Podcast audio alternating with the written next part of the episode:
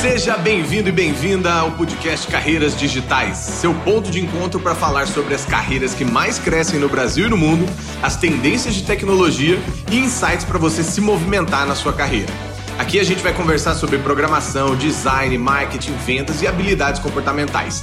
Bora nessa! Olá, senhoras e senhores, bom dia, boa tarde, boa noite. Eu não sei que hora você está nos escutando, mas hoje o episódio está muito quente. Vamos falar sobre um assunto que todo mundo gosta, todo mundo pede, mas poucas pessoas sabem o que fazer quando o assunto é aprendizagem ao longo da vida. O tema de hoje é Lifelong Learning. Eu trouxe um grande amigo, um mestre, um mentor que vai falar um pouquinho para a gente sobre esse assunto. Conrado, seja bem-vindo. Queria que você começasse aí se apresentando e falando um pouquinho da sua trajetória, não só como um educador, mas como um grande empreendedor que eu gosto e admiro. Cara, se eu for falar carreira toda, vai 22 minutos, né? Mas eu vou fazer a versão Twitter. Cara, basicamente eu trabalhei com aprendizagem desde sempre na minha vida. Eu é, abri a primeira empresa aos 22 anos, o SSJ, fiz curso aberto, depois mudei para B2B. Pivotei, como falaríamos hoje, na época não existia isso, e aí abrimos o Lab SSJ.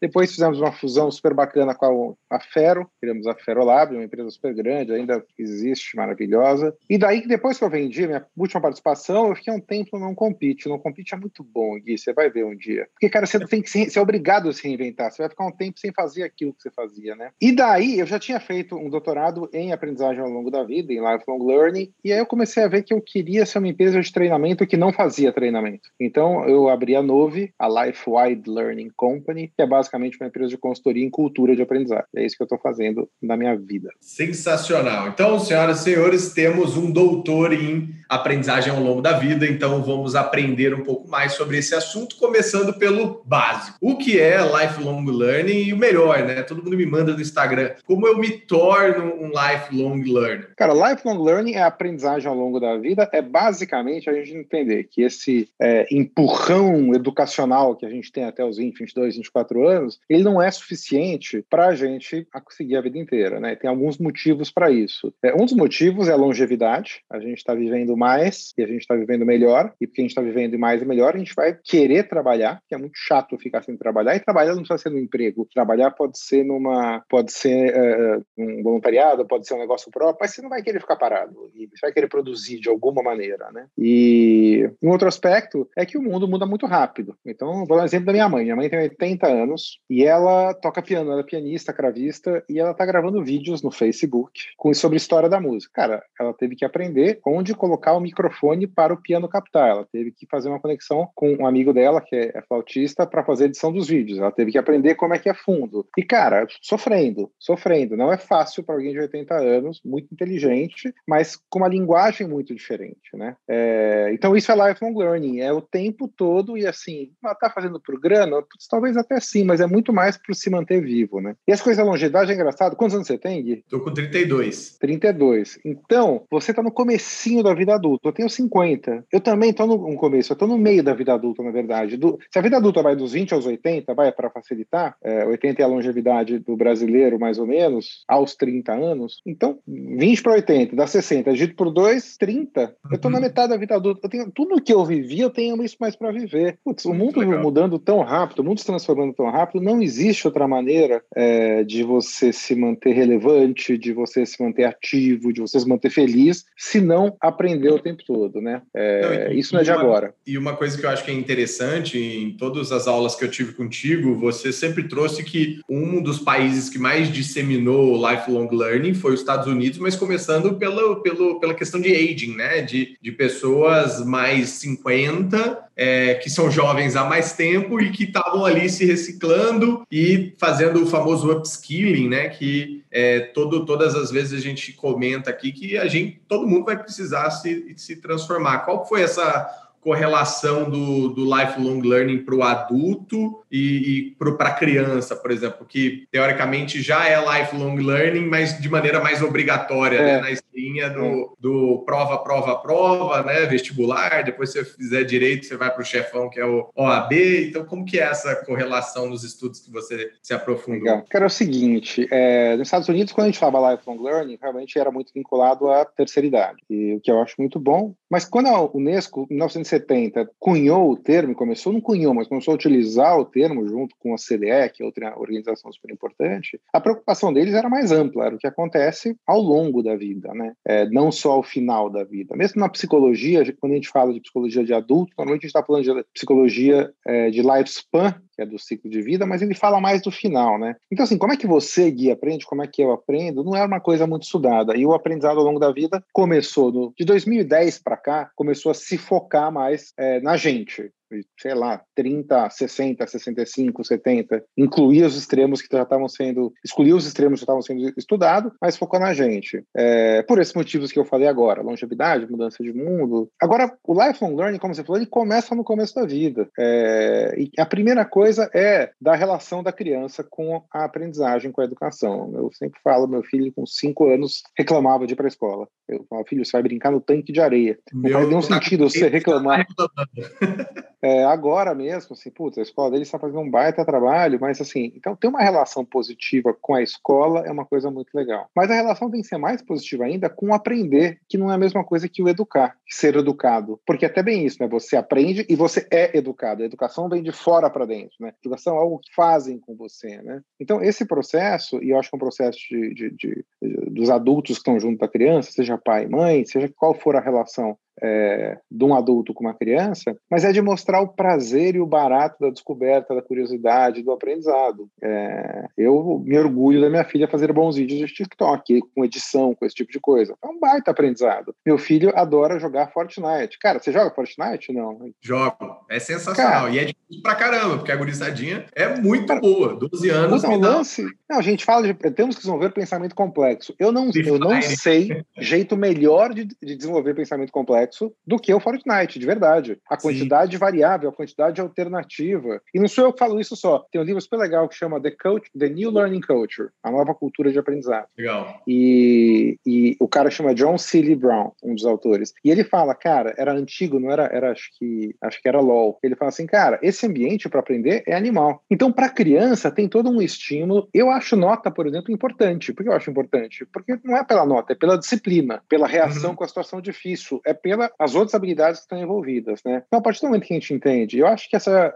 essa a geração é, mais nova, eu não gosto muito de botar as letras, não, porque aí a gente tem que uhum. acompanhar, né? Parece que tem degraus, né? Mas quem tem menos que 12 anos é, já está num processo onde o aprendizado está muito fácil, está muito disponível. As pessoas uhum. sacaram que é, em redes sociais, em YouTube. E é, em... a fazer o inverso, né? É, é a é educação isso. agora tem que ser para os sequestradores de tempo, a dispersão. É, exatamente foco, a superficialidade. Então muda o jeito, né? Até os educadores têm que é, reaprender. É, eu, eu, eu acho que os educadores acho que eles estão reaprendendo. Eu, por um lado, vejo meu filho ter comandos exatamente igual ao meu. Vê se, vê se reconhece você, Gui. Escreve o seu nome, não, escreve a data, pula uma linha, escreve o seu nome, pula uma linha, escreve o anunciado. Cara, você ouviu, eu ouviu, e a Alice, de 9 anos, ouviu também. Sim. Então, isso, puta, isso eu questiono um pouco. Mas, de uma maneira geral, me incomoda uma crítica crítica hardcore à escola. Eu, eu falei hardcore, eu isso de radical e hardcore.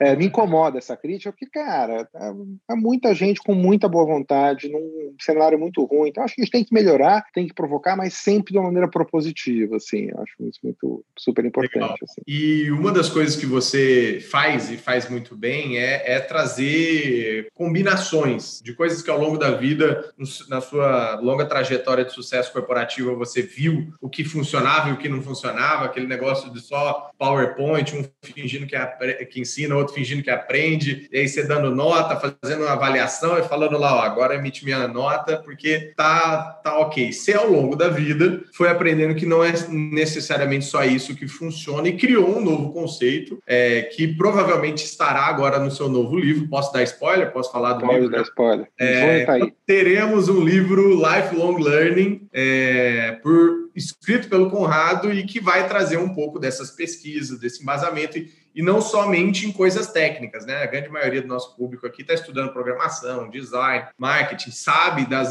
da importância das soft skills, mas você vai trazer casos de escola de samba. Eu estou sabendo de vários spoilers que dando aqui, então não, não posso falar de tudo, né, gente? É isso aí. Mas de música, de atletas. Então, aprendizado são várias coisas, não são só hard skills. Então, o que, que você pode dar de spoiler para a gente aí que, que vai estar tá nesse livro e o que, que é o Life Wide Learning, né? Porque esse é um, um termo que você criou, cunhou e provavelmente vai vir figurado Cara, posso... no novo livro. Vai estar, tá, mas posso falar, Life Wide Learning não é um termo meu, não. Life Wide Learning não. é dos anos 2000 esse da Unesco. É, é, é 2000 da mesma Unesco e acho que foi uma coisa muito legal. Eu até coloco isso, tem, tem alguns posts no site tá isso. O Life Wide Learning, então lifelong, gente, é ao longo da vida. Imagina uma linha assim. Life Wide é o que acontece para cima e para baixo da linha. Hum. É, uma tradução de Life Wide Learning seria aprendizado no ambiente, nos do, em todos os domínios da vida. Uhum. Então a gente aprende na escola, que é um ambiente formal, mas a gente aprende também fora da escola, na família, na igreja, no trabalho, obviamente. É, tanto que o, que o que a Nove faz é olhar só o ambiente autodirigido e informal. É, é fomentar o ambiente autodirigido, ou seja, eu escolho o que eu vou aprender, e informal, é a reunião, é o projeto, é a troca, é a leitura do carro, audiolivro, a mentoria, esse tipo de coisa, né? Então, Life Wide Learning é isso. O livro, o livro é um livro bem para quem quer se tornar um lifelong learner. O nome é Lifelong Learner, um, o poder da aprendizagem contínua. E no livro ele tem basicamente duas grandes partes. Uma parte onde eu falo do porquê aprender, conta um pouco do histórico, uma história interessante do lifelong learning, quando o aprendizado de adulto começou a chamar atenção. Foi logo depois da Segunda Guerra, os soldados voltaram e quando eles voltaram, é, teve uma série de estímulos a, a eles entrarem na universidade, é, com grana mesmo, e eles entraram como adultos e aquele modelo não funcionava mais. Então aí que as pessoas começaram a sacar. Então tenho uma parte que conta um pouco da história, conta a motivação, fala de longevidade, fala de verdade de quarta revolução industrial, enfim, né, fala da necessidade. Então é uma primeira parte é o porquê. A segunda parte é um pouco do como, o como aprender. E aí na minha visão é, tem quatro coisas simples que eu vou falar super rapidamente ali, aqui e, e, e no livro está super aprofundado. A primeira é, é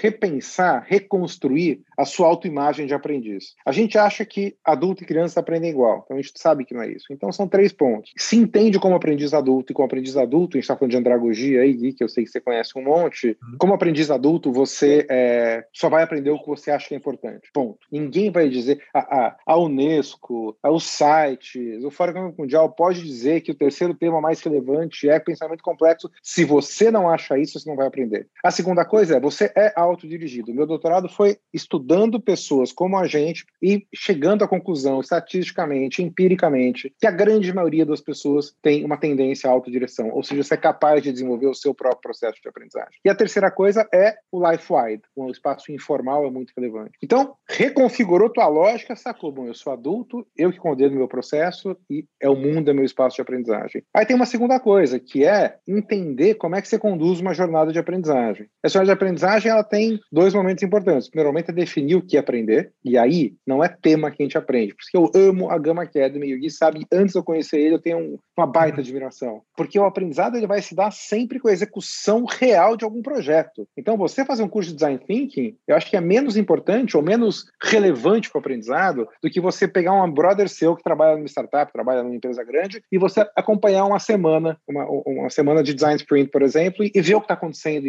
e até participar um pouco ali. Depois você Sim. pode pegar um livro e complementar, né? Sim. Então, uma vez que você define o que você quer aprender, e mais uma vez, não é tema, mas é onde você quer chegar com esse tema, aí a gente tem que pensar um pouquinho quais são as fontes. E aí eu uso o que você conhece, que eu desenvolvi junto com o Alex, Alex Bretas, sigam Alex Bretas, CEP mais R, conteúdo, experiência, pessoas e rede. Então, conteúdos continuam sendo relevantes, e aí tem um capítulo só sobre isso, dando um monte de dicas. Não são life hacks, eu já falo por quê, é, mas um monte de dicas de como consumir conteúdo. A gente fala do poder da experiência, como é que ir para o mundo é importante, e mesmo as experiências conscientes e as não conscientes, no sentido que tem coisas que acontecem na tua vida que você pode aproveitar como aprendizado. E daí eu falo e pais, né? pessoais, profissionais, o tempo todo, insights, e pessoas e redes. Então, como é que a gente usa o, o recurso mais bacana para aprender é, é, o mais subestimado, né? É a gente, eu, eu te ligo, você me liga quando a gente tem dúvidas. Então, esse é o processo. Depois, então, assim, entendi como é que é a jornada, entendi que eu sou um adulto. O terceiro passo é fazer um planejamento e viver uma jornada. Então, assim, tem um passo a passo mesmo, que é só para a primeira vez, depois você joga isso fora e faz a tua. Vai Mas tem um passo a passo, colocar na semana, é, é, colocar de uma maneira estruturada, é, tentar criar uma comunidade. E a quarta coisa, coisa é define uma evidência de aprendizado, conta para o mundo, compartilha com o mundo o que você aprendeu. Então, o livro tem um pouco essa, essa lógica. Eu estou feliz. Eu, eu, vou falar que eu, que eu acho que está bacana. é, é, aliás, tem história Bom. demais. Você vê que o Van Gogh foi um baita aprendiz autodirigido. É, tem alguns trechos de carta deles no livro super legal. Tem a história da escola de samba. A escola de samba é legal. Eu não vou contar a história. Depois a gente chama até eles aqui para falar. Mas quando eu queria um caso nacional, é, eu falei, cara, como é que a pessoa vira um sambista? Eu fui mais específico. Como é que a pessoa vira um percussionista? Você tá lá no carnaval, tem um cara tocando bumbo, tocando caixa, tocando chocalho. Como é que essa pessoa virou isso? Profissionalmente. Tem gente que, o diretor da escola, vive disso, né? E aí eu uhum. fui entender isso. Então, é o Lifelong Learning Brazilian Way. Muito bom. Não, e essa desconstrução é tão interessante que quando você começa a, a, a decupar é, a formação profissional ou intelectual é, de alguém, você começa a enxergar que tem algumas nuances muito diversas, né? Esses dias eu estava com um cliente que só contrata engenheiros da Poli. E eu falei assim, eu só vou terminar esse call quando eu desconstruir toda a lógica do pensamento do porquê engenheiros da Poli.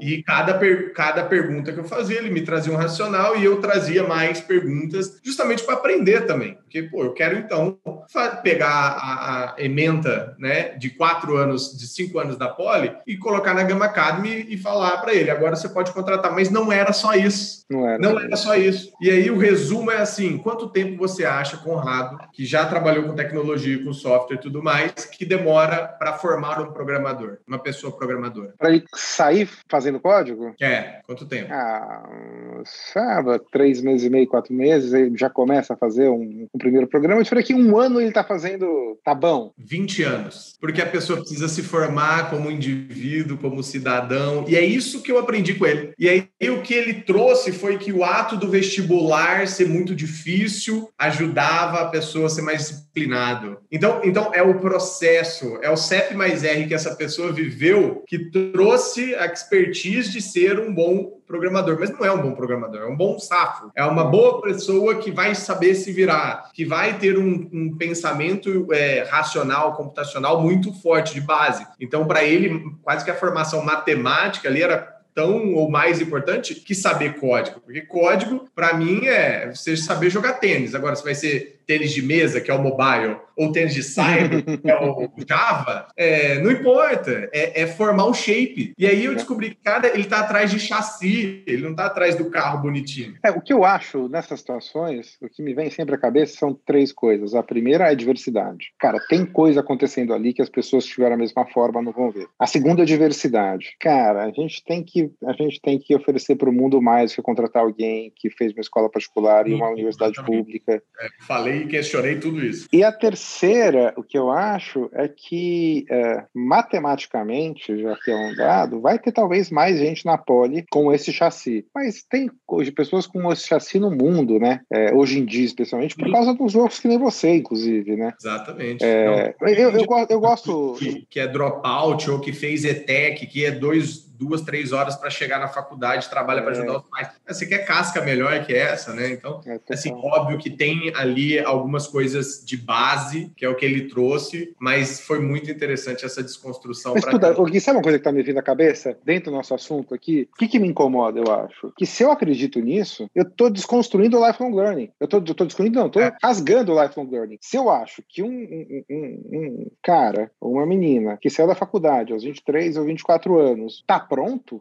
eu estou desacreditando tudo que eu acredito. Sim. Que alguém pode começar aos 32 a programar aquela fonte básica. E eu fui na pesquisa aqui, não sei se você já foi aquela pesquisa dos 45 anos. É uma pesquisa super séria, se eu não me engano, da Universidade de Oxford, que os CEOs das, das, das empresas de sucesso no Bairro do Silício têm uma média de 45 anos, os founders. Sim, desculpa. eu vi isso, eu vi isso. Então, assim, se eu acho que o que o cara fez até os 25 define o que ele, o sucesso dele na carreira, aí eu, aí eu, eu, eu paro de trabalhar. Então, assim, é, é, é, eu acho que é um é uma desconstrução. E, assim, e por outro lado, assim, óbvio que é, tem gente super legal em todo lugar, inclusive na Poli, ou na GV, ou Sim, no INSPER, onde for. Não pode taguear, né? Colocar essas, Não pode taguear. essas grifes ou interpretar que pessoas são módulos, né? Elas não são. É são, isso identidades únicas e que a gente tem que respeitar. Meu amigo, estamos chegando nos minutos finais aqui, mas eu não poderia deixar de mencionar, né, que além de um grande amigo que já me deu vários conselhos da metodologia da Gama, do livro de como aprender a aprender e, e principalmente eu apresentei o seu TEDx maravilhoso sobre ser um presentista. É, como agora podemos ser um futurista? Eu sei que você sempre traz para o dia de hoje para a gente tomar decisões para o futuro, mas o que, que você está é, apostando em futuro? futuro da educação e futuro da aprendizagem acima de tudo? Cara, eu acho, assim, eu sou presentista mesmo e, e, e convido as pessoas a verem o TEDx que me ajudou TEDx Pinheiros. a, a introduzir. TEDx Pinheiros. Já está no site do TEDx, sabia? No site oficial. Eu vi, eu vi. E aí, o lance do presentismo está tão difícil chegar em 2021, cara entender o mundo e que às vezes na preocupação das pessoas se enamorarem, eu falo isso no livro até, as pessoas se apaixonarem pelo porvir e esquecerem o atual. Então, mesmo vou falar de onde eu acho que está indo, eu, eu tenho que fazer esse disclaimer, assim, essa, essa referência, assim, putz, olha, se você tem é, de 20 a 80 anos e nunca entrou no TikTok, entre. Cara, você não precisa fazer dancinha, mas você precisa sacar o que é o TikTok. Tem um fenômeno acontecendo que te custa um minuto da vida para entrar, como você não vai entrar? E já vinculando com a resposta, eu não sei quanto está hoje, mas tem algumas centenas de milhões de posts tagueados como aprendi na quarentena no TikTok. Ou talvez uma das maiores eh, bibliotecas vivas de aprendizado informal esteja hoje no TikTok. Então, uma não é o TikTok. 15 a 30 segundos.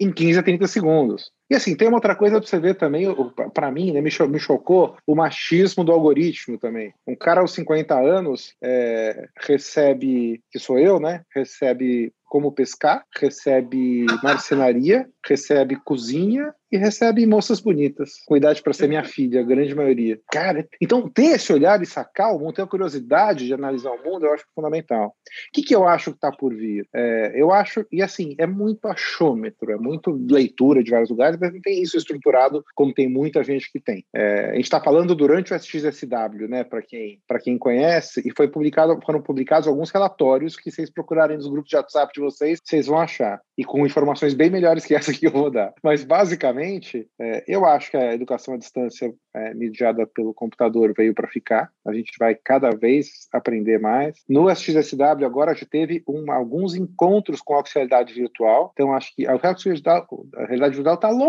longe, longe, longe de ter uma adoção grande, assim, é um percentual de menos de um, menos abaixo de 1% do relação ao uso do celular. Mas parece que estão começando a verificar a, a, a utilidade disso. Então, acho que a realidade virtual é uma segunda coisa. Eu acho que a inteligência artificial vai ir para o lugar dela, que eu acho maravilhoso, que é como uma grande ferramenta para um humano fazer um bom aprendizado, né? Então, assim, vai ser uma ferramenta boa para o professor responder informação que não precisa, vai ser uma ferramenta boa é, para você é, capturar conteúdos importantes. Então, eu acho que, que acho que tem um, um caminho por aí. Eu acho que as, uh, isso é uma, uma coisa que vai continuar e não tem a ver com pandemia, não pandemia, mas a questão da a certificação que ocorre de uma maneira mais livre me parece algo importante e não só como substituto à universidade. Porque as pessoas falam, não, o Google agora não existe mais, não existe, não existe mais é, graduação. Pois é, mas no Brasil quem tem graduação ganha 140% a mais do que quem não tem. Então não dá para falar, não faça graduação, que tá tudo bem. Uma coisa é como você falou, você ser um dropout, você sair de uma, de uma universidade, quando você vem de uma família classe média, onde você estudou inglês na infância, onde você foi três vezes para os Estados Unidos antes dos 18 anos. É, o mundo não é a Vila Madalena, né? O mundo, o mundo é o mundo. Então, assim, eu ainda acho que se você puder fazer um curso superior, faça. A não ser que você consiga empreender muito cedo, assim, você vai ter dicas na sua vida que você não precisa. Eventualmente não precisa nem terminar, mas faz diferença. A estatística fala para a grande média, que não está no cubo, que é um, um dos epicentros de conhecimento e de energia inspiradora e criativa, mas que não representa o Brasil. Então, assim, se você está em algum lugar que não esteja conectado a esses grandes centros, putz, na dúvida faz. O ponto é, Gui,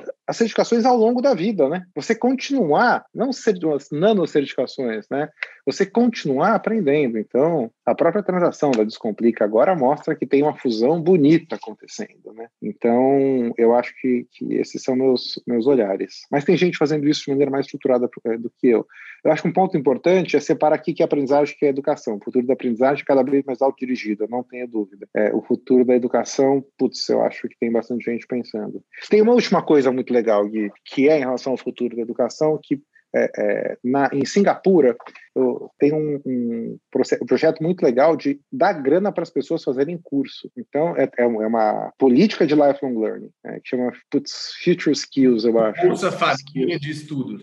É, Bolsa e é perene. E se você tem mais de 40, você ganha em dobro do que você tem menos de 40. Então, é um estímulo direto. Eu acho que isso eu vejo isso se popularizando. Nossa, sensacional. Já pensou? Política pública para aprendizagem. E aprendizagem ao longo da vida. Eu Não, conto é esse caso no, no livro. É, todo mundo acha que, às vezes, você vai interpretar isso como, nossa, que país bonzinho. De jeito nenhum. Pega e estuda a Coreia, que tomou uma decisão há 25 anos de realmente pivotar, né, mudar completamente o seu modelo educacional, investindo na base pra caramba, fazendo um projeto, projeto de longo prazo e está colhendo os frutos lá. Vai ver como está a competitividade da empresa, a produtividade dos colaboradores, renda per capita, tudo aumenta quando a educação Saúde, aumenta. tudo, tudo, tudo. Saúde, enfim. E o Brasil tem só projetos de quatro ou oito anos, né? Então, é. Infelizmente, não tem essa visão de longo prazo. Meu amigo, chegamos ao fim desse papo maravilhoso que, se deixasse, é, seria transformado num longa-metragem. Quero agradecer a sua presença e que você deixe seus recados finais, onde a galera pode te acompanhar, te seguir. Cara, se você tiver boa vontade, você que está ouvindo, vai no título do podcast, vai estar meu nome lá, Conrado Schlohauer. Copia,